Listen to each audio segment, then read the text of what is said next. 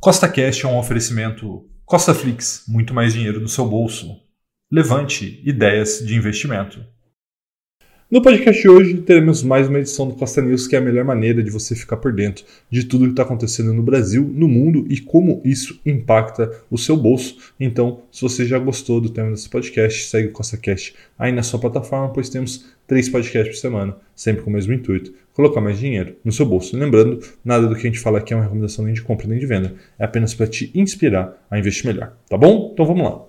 Bom, como vocês podem ver, finalmente voltamos a estar acima de 100 mil pontos. Né? A bolsa começou a semana com 98.900 pontos e aí andou 1,35%. Estamos em 100 mil, quase 300 pontos, né? mostrando aí que o otimismo começa a dar o ar da graça na bolsa brasileira e também na bolsa americana. Né? Como você pode ver, SP500 subiu 3,13% nos últimos cinco dias. Né? Começou a semana em 3.780 pontos e acabou em quase 3.900. Então, os humores do mercado começam a melhorar com os dados econômicos que estão aparecendo tanto no Brasil quanto nos Estados Unidos, tá? Então vamos começar a entender e ver o que aconteceu nessa semana para que a gente possa entender o que pode acontecer nas próximas semanas, nos próximos meses e entender também como que o que está acontecendo nos Estados Unidos pode desdobrar aqui no Brasil. Então vamos lá, vamos entender o que aconteceu. Na última sexta-feira saiu o payroll americano, né, que é o dado de geração de emprego nos Estados Unidos, que em vagas que não são agrícolas, né, e ele veio acima do esperado, o que acaba aí dissipando um pouco daquele medo que o mercado está de os Estados Unidos entrar em recessão. Além disso, as commodities vêm caindo né, nas últimas semanas, como você pode ver né, no último mês, o ETF GSG, né, que é uma cesta de commodities, caiu 13,36% nos últimos 30 dias, tá? Mostrando aí que após aí a pandemia, após aí a guerra da Ucrânia e a Rússia, né, parece que as cadeias produtivas estão começando a se organizar de novo e isso faz com que todas as commodities caiam e esse respiro que as commodities estão dando vão também é, mudando as expectativas sobre a inflação americana, né, que diminui então a probabilidade de uma alta maior dos juros americanos. E também esse alívio das commodities, né, que você acabou de ver, né, começa a ser sentido aqui no Brasil. Né? A inflação aparentemente está parando de acelerar, o que já é um avanço. Né? Então dá uma olhada no que foi divulgado essa semana. Então, os dados da inflação né, vêm sendo é, mostrados nos últimos dias, nas últimas semanas, e tanto a inflação medida pela FGV, né, que é o IGPM, quanto a inflação medida pelo IBGE, que é o IPCA, ambos vieram abaixo do esperado, tá? mostrando que possivelmente esse fim do ciclo de juros altos no Brasil pode estar chegando, né? ou seja, a gente está começando a ver uma luz no fim do túnel.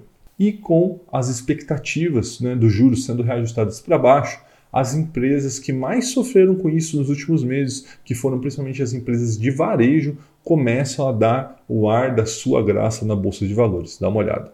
Essa imagem que está na sua tela né, foram as 10 maiores altas da semana do Ibovespa. E veja que as três primeiras foi Via, né, antiga Via Varejo, as americanas e Magazine Luiza, né, Emiglo. Então, o que, que isso está acontecendo? Né?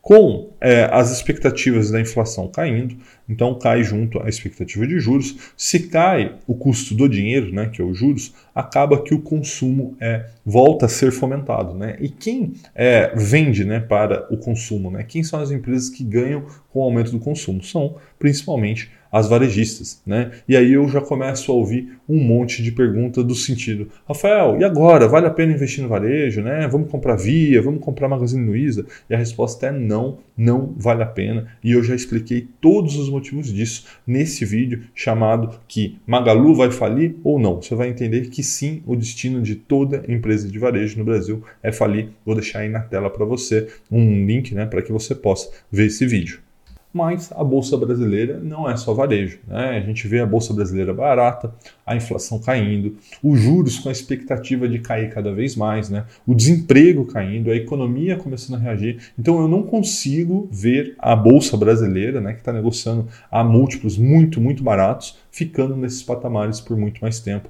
Então eu estou fazendo esse vídeo, né, uma série de vídeos que são um alerta, tá? Se você está feliz nesse momento na renda fixa, né, tá pegando aí mais de 1% ao mês, você precisa saber que isso não vai durar por muito mais tempo. Tá? Então eu sei que você está feliz agora, mas daqui seis meses, um ano, você vai ver que os seus rendimentos na renda fixa vão minguar e você vai começar a olhar para a renda variável, mas aí os preços da renda variável serão outros, né? Então, se você quiser comprar aí, sei lá, um fundo imobiliário, uma ação, vocês vão ver que ah, vai ter um preço muito, mas muito maior ao que está hoje.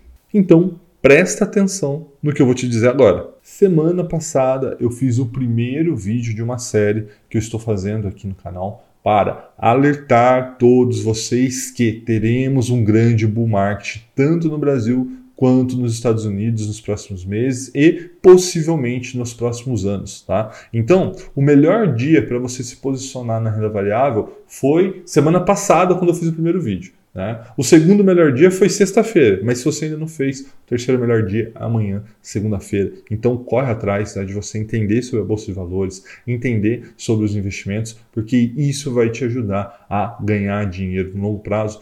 Tá bom? Um forte abraço e até a próxima!